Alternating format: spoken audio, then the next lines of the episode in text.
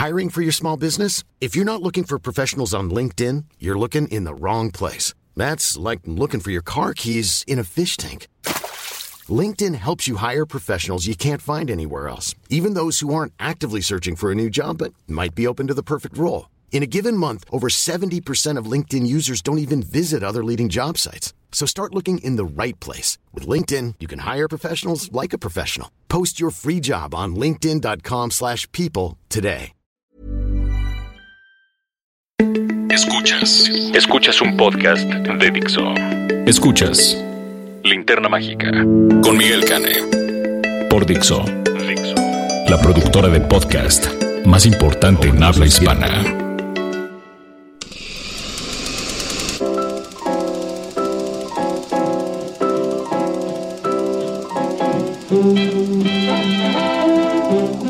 Bienvenidos a la edición número 85 de La Linterna Mágica. Este podcast de cinéfilos para cinéfilos aquí en Dixo, grabado en el corazón de Polanco en la Ciudad de México. Eh, yo soy Miguel Canes, su monstruo estrella, cabeza y voz de este programa para pues traerles la reseña de la semana, comentar cosillas, hacerles su recomendación de este del clásico y qué clásico les vamos a recomendar hoy. ¿Qué clásico, señores?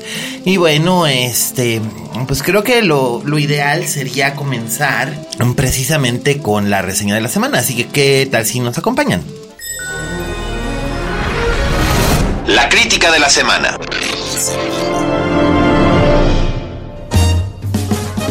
Ok, la reseña de la semana es la nueva película de John Krasinski. Ustedes seguramente lo recordarán como el, este, el guapito Jim de este de The Office. Y también eh, como pues eh, actor en algunas comedias románticas no muy exitosas eh, pero es un actor interesante. Yo lo que quiero decir es que su elección de material no ha sido el mejor. Pero como director, fíjense que sí da la sorpresa para hacer algo realmente muy, muy interesante.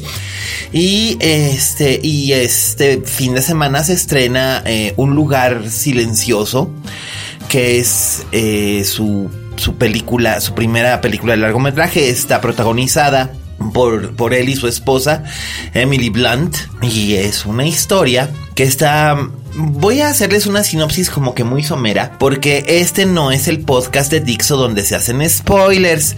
Ese sale otro día.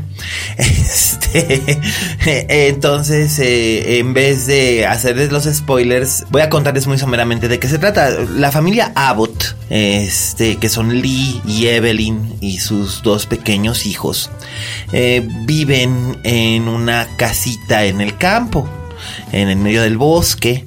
Em, viven una existencia muy tranquila y muy silenciosa.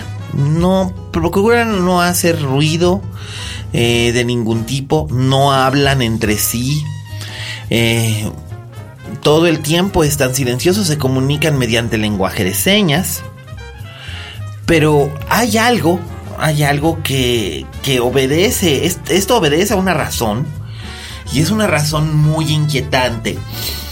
Em, digamos que aquí lo que ha hecho Krasinski es tomar los elementos de la película de terror doméstico como Halloween de John Carpenter y mezclarlos con el western salvaje eh, que hacía John Ford Em, como en The Searchers, cuando eh, están los, los colonizadores temerosos de lo que hay más allá en el desierto, eh, o algo como la atmósfera creada por eh, M. Night Shyamalan en La Aldea, que yo considero que es una de sus últimas películas realmente interesantes hasta que tuvo su resurrección, por así decirlo, con eh, la nueva película, bueno, la reciente película que hizo con,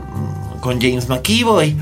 Eh, después de eso vino La Dama en el Agua, que no era mala, y después vino una serie de churros infumables.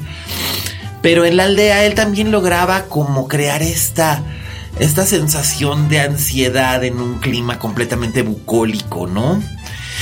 Y ese es, digamos, como que el tema o el tono que Krasinski aplica a su película.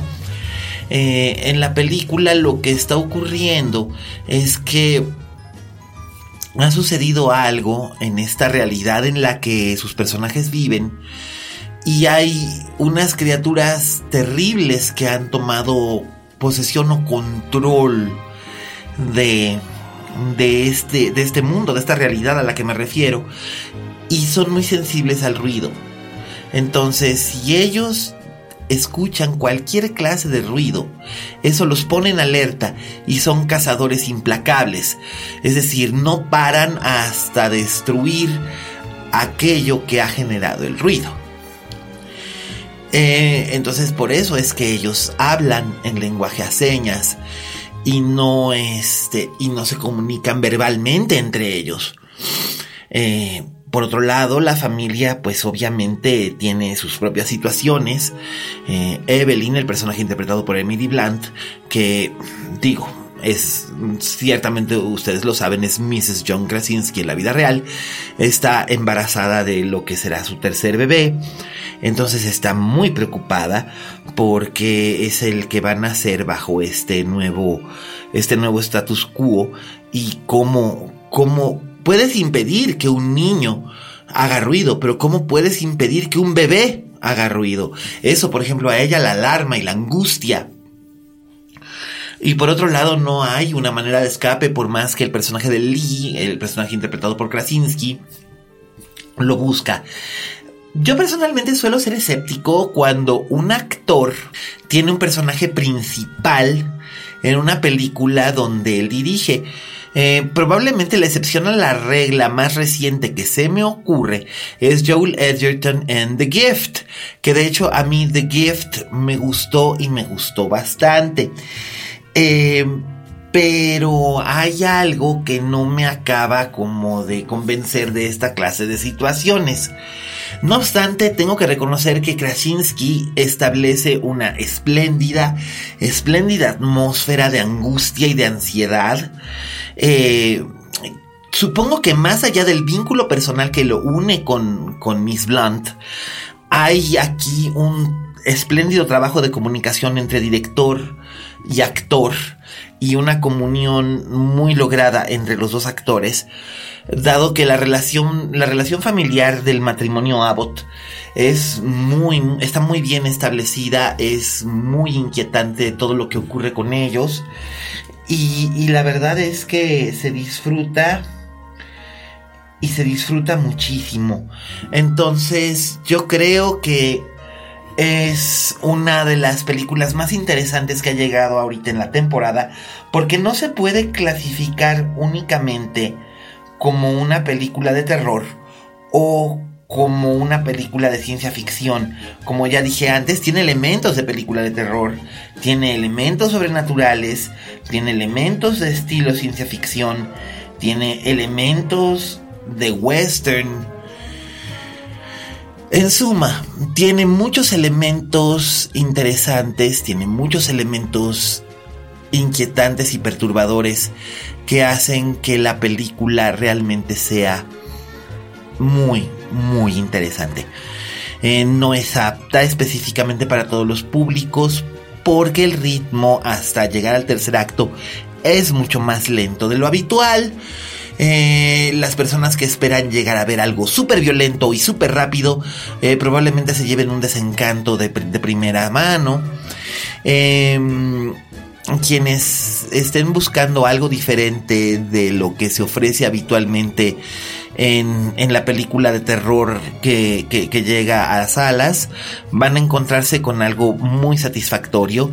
Entonces creo que es muy recomendable que vayan a ver Un lugar silencioso. Es una película distribuida por Paramount Pictures y la van a poder encontrar en las eh, salas de costumbre, bueno, ya saben, eh, a partir de este fin de semana. Así que, pues ahí lo tienen a partir del día 6 de abril ya está disponible, así que disfruten, disfruten este inquietante paseo por un mundo donde el silencio literalmente es la vida. Y bueno, esa fue nuestra recomendación de la semana, pero no es la única porque nuestro querido Raulito Fuentes, en su sección Oye Fuentes, en la que nos va a hablar acerca de Massinger Z para todos los fans del anime y los robototes y que definitivamente esperaban algo mejor que Pacific Riming 2, pues eh, aquí está y dejemos que sea el propio Raulito el que nos hable. Adelante Raúl. Oye Fuentes. Hola, ¿qué tal? Esto es Oye Fuentes, el espacio que Miguel Cane me brinda en la linterna mágica. Yo soy Raúl Fuentes y a mí me encuentras en Twitter como arroba Oye Fuentes. Oigan, pues fíjense que eh, yo les voy a platicar de una película que pues seguramente no será el estreno más importante o más esperado de la semana, pero que sí es una película que eh, pues para la gente que fue niño en los ochentas, como el caso de su servidor, pues sí es un es una película, es un estreno que eh, pues llama la atención, al menos pues porque la curiosidad en algunos cinéfilos como, como yo pues es grande. Y me refiero a la película Massinger Z Infinity, es una película que está basada en la serie de televisión japonesa animada llamada Massinger Z que se transmitió en Japón eh, alrededor de los años 70 y que en México la pudimos ver en Canal 5 pues a mediados de los 80 eh, fue una de esas eh, caricaturas o series animadas que, transmitían en Canal 5 en esa pues barra de los 80 en el que también pasaban Voltron y pasaban Massinger Z y pasaban Don Gato y su pandilla eh, pues fueron grandes épocas para la animación en, la televisión abierta bueno ¿de qué se trata Massinger Infinity? si tú eres fan de Massinger Z pues recordarás que hubo, hubo una serie animada hubo una otra, otra serie más eh, que siguió las aventuras del nuevo Massinger, aunque yo la verdad es que nomás vi la, la original, la primera que se hizo, y ya no supe nada más. Eh, sé que pues fue una serie de alrededor de 100 capítulos que tiene un culto muy importante. De hecho, cuando, cuando este, yo era niño, recuerdo que tener una figura de acción de Massinger Z era wow, como tener este pues un tesoro invaluable porque porque de verdad Massinger sí era uno de esos personajes que uno que uno atesora. Y si no ubicas quién es Massinger Z, bueno, pues es cosa nomás que te metes a Google, pero eh, pues básicamente es un robot, es un es un robot tipo como los que pudiste ver en Pacific Rim, es un robot que es controlado eh, en una navecita que maneja un tipo llamado Koji Kabuto y lo que hacía pues era enfrentar a otros otros robots, robots malignos que eran eh, pues eran parte del plan eh, secreto o demoníaco del Dr. Hell y sus secuaces pues para dominar el planeta. La verdad es que la película de Massinger Z Infinity pues no se quebró la cabeza para contarnos la historia, que es básicamente la misma. O sea, el doctor Hell ha regresado, el barón Ashler ha regresado, el conde decapitado ha regresado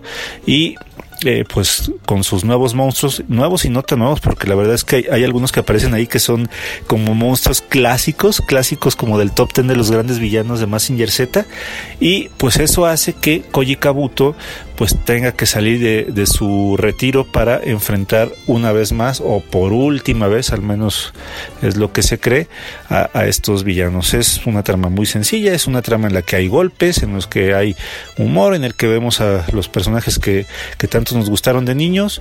Eh, hay muy buenas secuencias de, de acción por ahí escuché que, que, mucha gente o mucha gente muy cercana a mí pues ya vio también esta película y les gustó mucho más que Pacific Rim Insurrección. Yo la verdad es que no puedo hacer una comparativa porque no he visto esta segunda película de Pacific Rim, pero la verdad es que yo salí complacido de Massinger en el entendido de que pues es eso, es una película de palomitas, es una película para poner al cerebro en pausa una hora y media, es una película para volver a ser niño, es una película que no va a ganar ningún premio ni ningún reconocimiento, es una película para transportarnos nuevamente a los años 80 cuando éramos unos infantes y pues revivir estos, estos grandes golpes, estas grandes escenas de acción en las que vemos a Massinger Z sacando los rayos fotónicos, el rayo láser, el puño que tiene estas como eh, cuchillas para destruir a los, a los robots.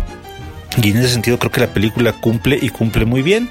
Pero pues nada más, o sea, no hay que buscarle eh, tres pies al gato, no hay que buscarle profundidad porque no la tiene, ¿no? Decir que eh, la película está doblada en español, dudo mucho que aparezca por ahí una versión eh, subtitulada, o sea, con con el idioma japonés original y subtitulado en español, lo dudo mucho. El doblaje creo que sí deja un poco que desear, pero bueno, también hemos visto que últimamente los doblajes mexicanos, pues como, como decía ese capítulo de Los Simpsons, pues ya no son lo que eran. Entonces, este, pues es soportable. Eh, si tú eres una persona cuarentona como yo, o, o poquito más grande que creció con Massinger y ya tienes hijos, pues creo que puede ser una excelente opción para llevarlos el fin de semana a disfrutar de un personaje clásico que nos formó y que nos sigue gustando mucho y que eh, si tienes muchas ganas de ver Massinger Z de nuevo, pues que sepas que la serie animada se vende completo en un paquete en DVD que a lo mejor ya está un poquito más caro,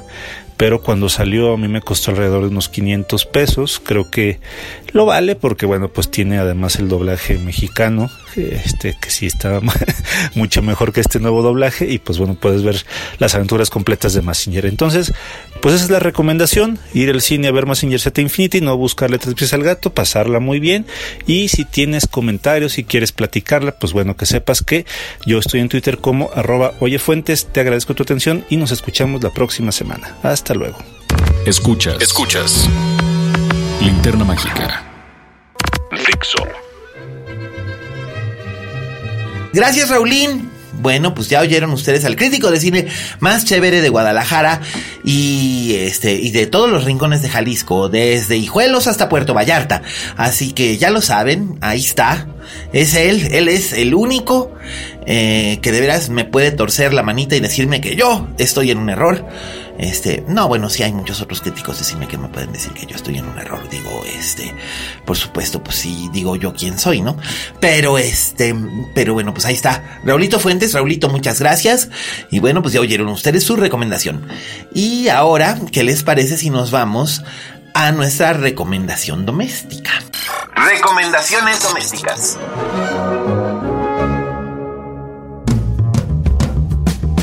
Ok, bueno, pues nuestra recomendación doméstica está en la plataforma eh, de Amazon Prime Video. Y por supuesto, este sí, pues ahora sí no le tocó a Netflix ni modo. Este no puede ser todo el tiempo Netflix.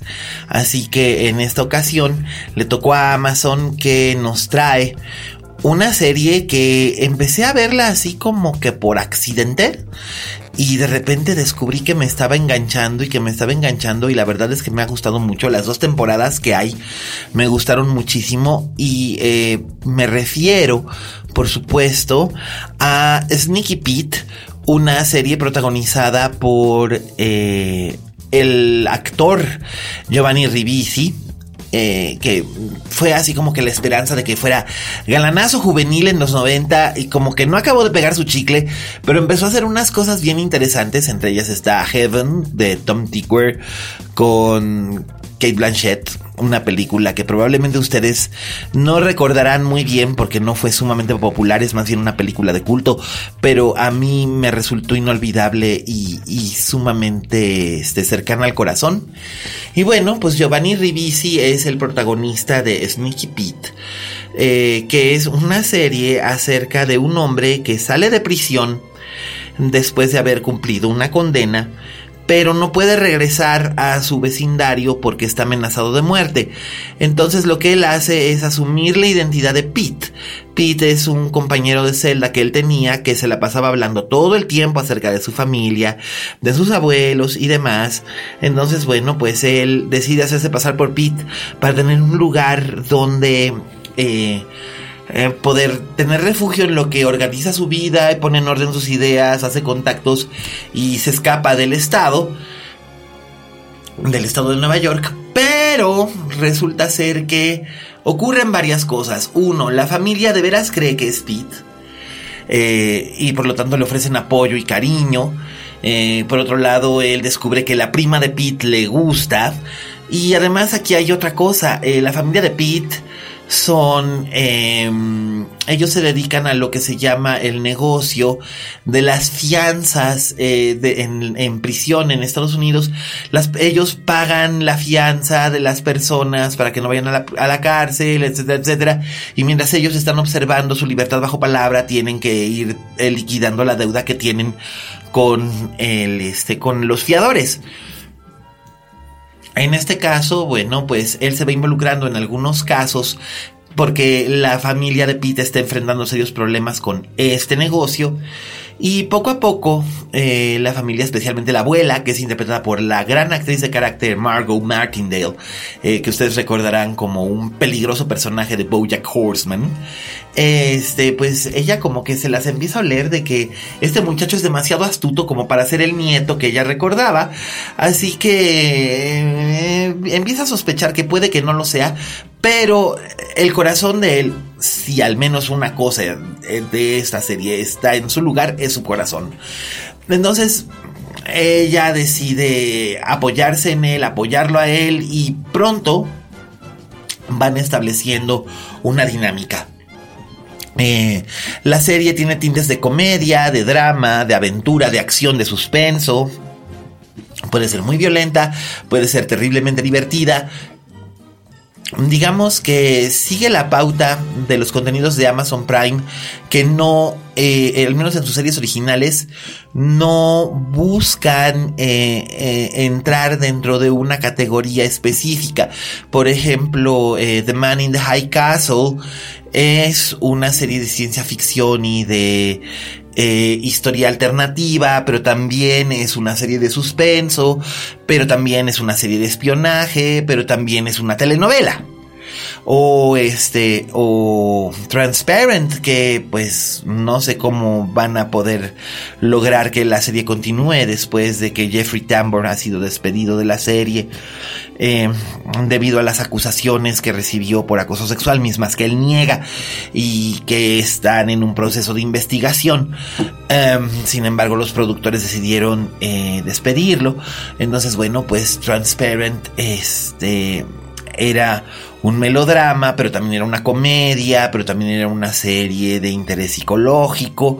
Entonces, digamos, no hay un solo un solo género en el que se pueda catalogar a las series de Amazon Prime eh, ni siquiera eh, la maravillosa Mrs. Maisel de la que ya habíamos hablado, que es una comedia, pero también es un melodrama, pero bueno, eso ya lo sabíamos y viene de parte de, de, de, de, Nancy Sherman Paladino, la, la, mm, la creadora de este de, de, las Gilmore Girls. Entonces, este, pues bueno, eh, digamos que este que es una serie, Sneaky Pete es una serie difícil de catalogar, pero se vuelve muy adictiva. No le puede quitar uno los ojos de encima y funciona y funciona espléndidamente bien. Así es que yo se las recomiendo un chorracatal. Y denle chance, ustedes saben, eh, para accesar a las series, al contenido en video de, Prime México. Eh, solamente tienen que contratar Prime, que son 384 pesos eh, por un año. Entonces, este en realidad le sale más barato incluso que Netflix. Y si bien el catálogo todavía no está tan nutrido, tiene cosas interesantes como lo son los contenidos originales. Eh, y también está DC para quienes no la hayan podido ver en ninguna de las otras cadenas de cable en la que se presentó, pues ahí está. Y también está The Good Fight. Y este, incluso hay algunas series mexicanas y españolas. Las mexicanas no las recomiendo. Está Cuatro, Cuatro Lagos o Cuatro Ríos no sé cómo se llama. Una cosa que pretendía ser una versión mexicana de un melodrama sobrenatural de la BBC. Que dices, ay Dios mío, pero cómo se atrevieron. Está hecho con las patas. Pero bueno, esa es mi opinión. Pero Sneaky Pete vale mucho la pena y esa es nuestra recomendación doméstica de la semana. Realmente redescubran ustedes a Giovanni Ribisi. Es un actor que vale mucho la pena ver, lo era desde que apareció en las últimas temporadas de Los Años Maravillosos hace 25 años y sigue siéndolo aún ahora. Eh, así que pues esa es nuestra recomendación. Y, eh, ¿qué les parece si ahora pasamos al postre? El, clásico, de la, semana.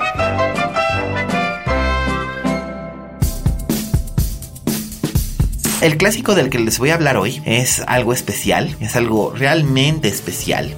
Es un... Eh, no sé cómo decirlo. Porque si bien eh, fue filmada y marketeada como un western, en realidad es más bien un anti-western o un western revisionista o una película antiguerra o una crítica contra Vietnam, que en ese momento todavía estaba en su momento más álgido, o una mezcla de todos estos elementos con un traje de película del oeste. La película de la que les estoy hablando, damas y caballeros, es una película de Ralph H. Nelson, estrenada en el verano de 1970, y la película se titula Soldier Blue, Soldado Azul. En algunos países también se le conoció como Cuando hay que ser un hombre. Eh, no entiendo quién le puso ese título en el Cono Sur, pero bueno. Em, en Soldier Blue, los protagonistas son eh, Peter Strauss, un actor que principalmente tuvo éxito como protagonista en series de televisión, series de televisión y miniseries. Eh, quizás ustedes, si tienen más de 35 años, lo recordarán por series como Masada, o Hombre Rico, Hombre Pobre, o Cain y Abel, eh, basadas en exitosos libros, Mientras que la protagonista femenina es Candice Bergen. Candice Bergen, ustedes recordarán, es esta actriz legendariamente hermosa de los años 60 y 70, eh, de una belleza rubia y casi casi polar, eh, casada con este con Louis Mal durante un tiempo, es su viuda de hecho, eh, protagonista de una de las series de televisión más icónicas de los años 90, que fue eh, Murphy Brown, aquella sátira política, y ella hizo su debut en cine dirigida por Sidney Lumet en una película llamada The Group eh, y a partir de entonces, en los 60 y 70 tuvo una carrera como muy consistente. Luego en los 80 como que se fue apartando un poco de se fue apartando un poco del cine. Lo último así que fue realmente llamativo que hizo en mucho tiempo fue una película llamada Ricas y Famosas, la última película de, George Cukor, en la que compartía créditos con Jacqueline Bisset. De hecho, hablamos de esta película en la entrega pasada cuando mencionamos a Jacqueline Bisset en Amante Doble Doble Amante, que todavía está en cartelera y deberían ustedes ir a ver. Eh, y aquí, eh, pues aquí Candice Bergen estaba en, la, en, la, flor de la juventud. Digo, como un aspecto de trivia que valdría la pena contar. Mientras ella estaba rodando esta película, eh, Sharon Tate y Roman Polanski se estaban mudando a la que había sido su casa en Benedict Canyon, en Bel Air. Este, porque eh, ella se vino a México. La película está filmada en Durango. Eh, ella se vino a México a filmar la película, había roto con Terry Melcher, el hijo de Doris Day, que había sido su pareja durante algún tiempo. Él se fue a vivir a Malibu, ella se vino a México y después regresó a vivir a casa de sus padres en Beverly Hills. Y este, no sé, siendo ella muy amiga de Sharon Tate y sabiendo que Sharon admiraba la casa, eh, le dijo, oye, vamos a dejar esta casa que tanto te gusta porque no la rentas tú. Entonces, eh, indirectamente, ella misma lo dice, indirectamente le tocó ser partícipe de una tragedia. Pero bueno, para tragedia es lo que cuenta esta película. Básicamente, esta es la historia de un soldado, un soldado raso, voluntario, eh, del onceavo batallón de voluntarios de Colorado, de la caballería, en el año 1864. Eh, justo cuando es, tiene lugar la guerra eh, civil o la guerra entre los estados, eh, lo que era el oeste, Colorado, Texas, Nuevo México, Arizona, eran territorios ocupados por eh, indios y también era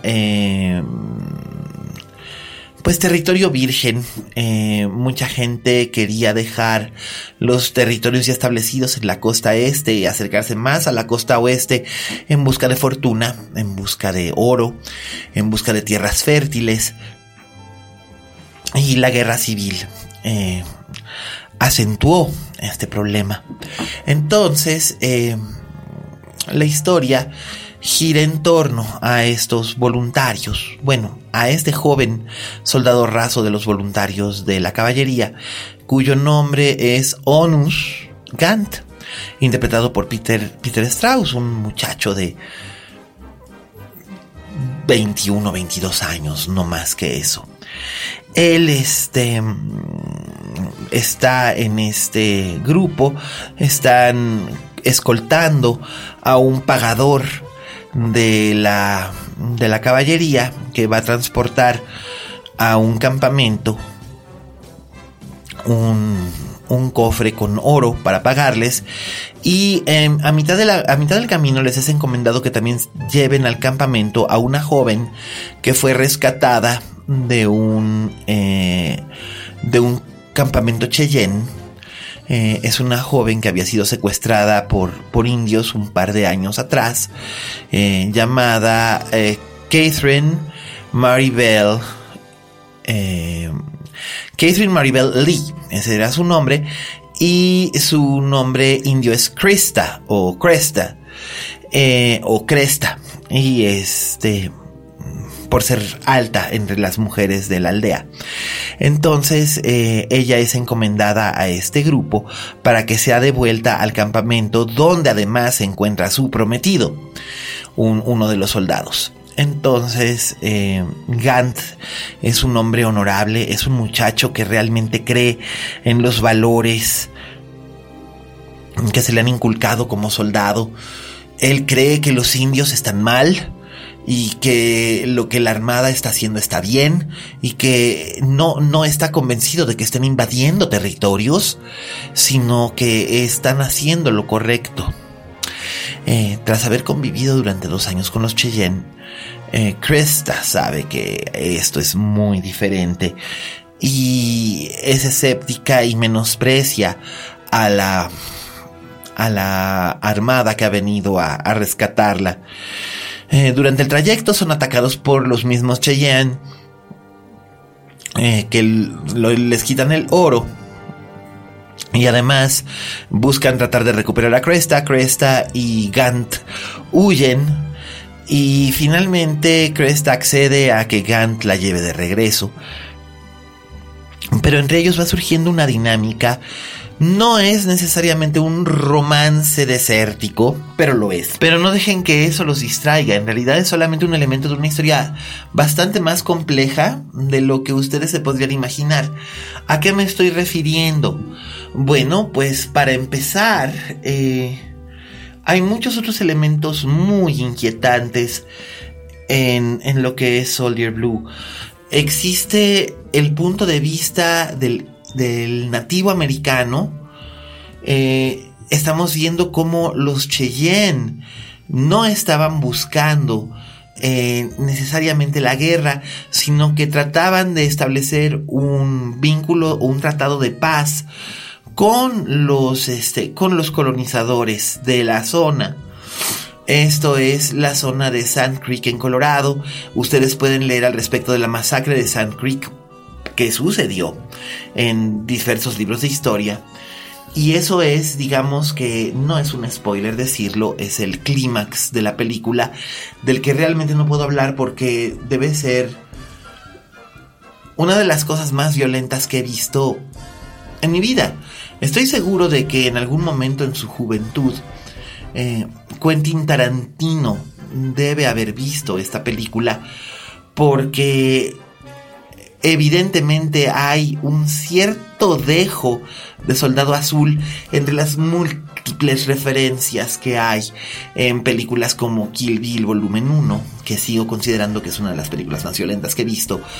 Pero si se considera que en su momento, en 1970, era la película más impactante de la historia en el sentido gráfico y violento de su escena climática, que además era muy irónico que esto ocurriera, o esto se, se estuviera filmando unas semanas antes de la masacre eh, de la masacre Manson y que se estrenara un año después, justo cuando los Manson se encontraban en juicio. Eh, y que esto ocurriera un año y unos cuantos meses después de que el público supiera lo que había ocurrido en Milay, en, en Vietnam, cuando un batallón de soldados arrasó con una aldea que estaba únicamente habitada por mujeres y niños. Eh, todo esto, digamos, y además basado en un hecho histórico real, eh, va generando una, una terrible sensación casi documental de estar ahí como como observador de algo brutal y violento. Strauss, en su debut cinematográfico, es un espléndido actor. Uno piensa que quizás con los contactos adecuados en aquella época, podía haber llegado a ser un actor importante en cine. Sin embargo, se estableció como uno de los más importantes actores de los 70 y 80 en televisión. Y era una época en la que hacer televisión era mucho más difícil de lo que es ahora. Por lo mismo, siento que tiene tan o mayor mérito que no haberse convertido en Jeff Bridges, que por cierto a Jeff Bridges le habían ofrecido el papel del soldado azul, pero lo dejó para hacer The Last Picture Show, que fue la película que, como todos ustedes saben, lo hizo estrella. Por otro lado, Candice Bergen demuestra que no es solamente esta belleza glacial, este cuerpo de pasarela o esta larguísima y hermosa melena rubia. Realmente es una actriz con ovarios, eh, es una actriz con temple y le entra durísimo, eh, especialmente en el clímax. Eh, su participación es, es estremecedora. Ralph H. Nelson era un director que principalmente hacía películas de encargo, películas para estudio de bajo presupuesto, y aquí digamos que vino a romper el molde y logró hacer una película que sigue siendo relevante, sigue siendo tópica, sigue siendo muy importante. Entonces yo les recomiendo mucho Soldado Azul, que está disponible en las plataformas digitales, que ustedes ya saben, el festival que nunca cierra. Eh, también está disponible en DVD y hay un Blu-ray libre de región eh, que se hizo en Europa. Lo pueden conseguir a través de Amazon. La verdad, ese Blu-ray, que es el que yo consulté para hacer esta reseña, está impecable. Eh, se ve sumamente bien y además está sin cortes de censura, porque la censura obviamente metió mano en algunas partes y la película no se no se vio completita hasta esta restauración. Eh, también, si ustedes les gusta jugar a la trivia, encontrarán a, ver cuántos rostros mexicanos reconocen la película habiéndose filmado en Durango, pero les puedo decir que por ahí aparece Jorge Rivero en el papel de un jefe indio, también aparece como un general indio el memorable y gran actor Jorge Rusek y Aurora Clavel que sigue en activo, eh, que en su tiempo fue un símbolo sexual del cine mexicano. Tiene un papel pequeño pero importante como una princesa india. Así que bueno, una princesa Cheyenne, quisiera decir, perdón. Así que este, bueno, pues ustedes ahí lo tienen. Este, Soldado Azul, una película que los hará pensar, que los emocionará y que les planteará bastantes dudas acerca de es un western, no es un western, es una denuncia sobre la guerra, cualquier guerra, es una historia de amor o qué es realmente o si es una mezcla de todo esto. Así que bueno, pues ahí lo tienen. Eh, esa fue fue nuestro clásico de la semana. Y ahora, pues los avisos parroquiales. Muchas gracias a Vero en los controles, que este, que como siempre se encarga de llevarme muy bien el reloj para que yo no me pase y me vuelva aburrido. Un abrazo enorme a Fede, este, nuestro postproductor, que él lo hace todo maravillosamente bien. A Dani, nuestro productor general. A Oscar, que nos hace los espléndidos textos que acompañan las presentaciones de estos eh, podcasts en el sitio de Dixo.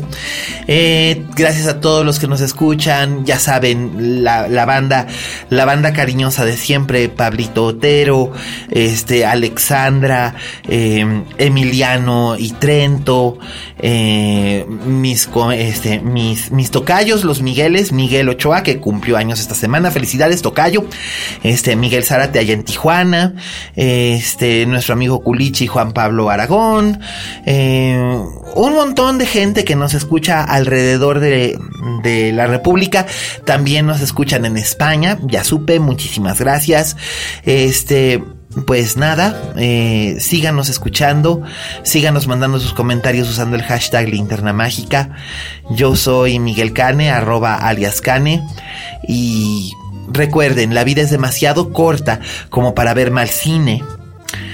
Así que disfruten de lo que podemos recomendarles aquí. Y por supuesto no dejen de escuchar los otros podcasts de cine que ofrece Dixo. Y... Ah, una cosa más. Nunca olviden que... Como dijo la Betty Davis, en este negocio si no tienes fama de monstruo, no eres una estrella. Hasta la próxima.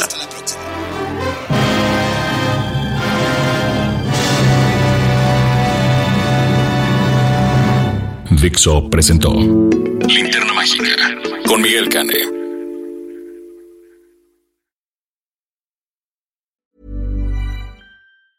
If you thought the only way to get a more defined jawline with natural looking results was through surgery, think again. Juvederm Volux XC is a non surgical injectable gel filler that improves moderate to severe loss of jawline definition and can help you achieve natural looking results with little downtime. Even better, this improved definition lasts up to one year with optimal treatment. No maintenance required. Improve jawline definition for a smooth, sculpted look with Juvederm Volux XC. For important safety information and to find a licensed specialist, visit juvederm.com. That's J U V E D E R M.com. Not for people with severe allergic reactions, allergies to lidocaine, or the proteins used in Juvederm. Common side effects include injection site redness, swelling, pain, tenderness, firmness, lumps, bumps, bruising, discoloration, or itching. There's a risk of unintentional injection into a blood vessel, which can cause vision abnormalities, blindness, stroke, temporary scabs, or scarring. Talk to a licensed specialist to find out if it's right for you.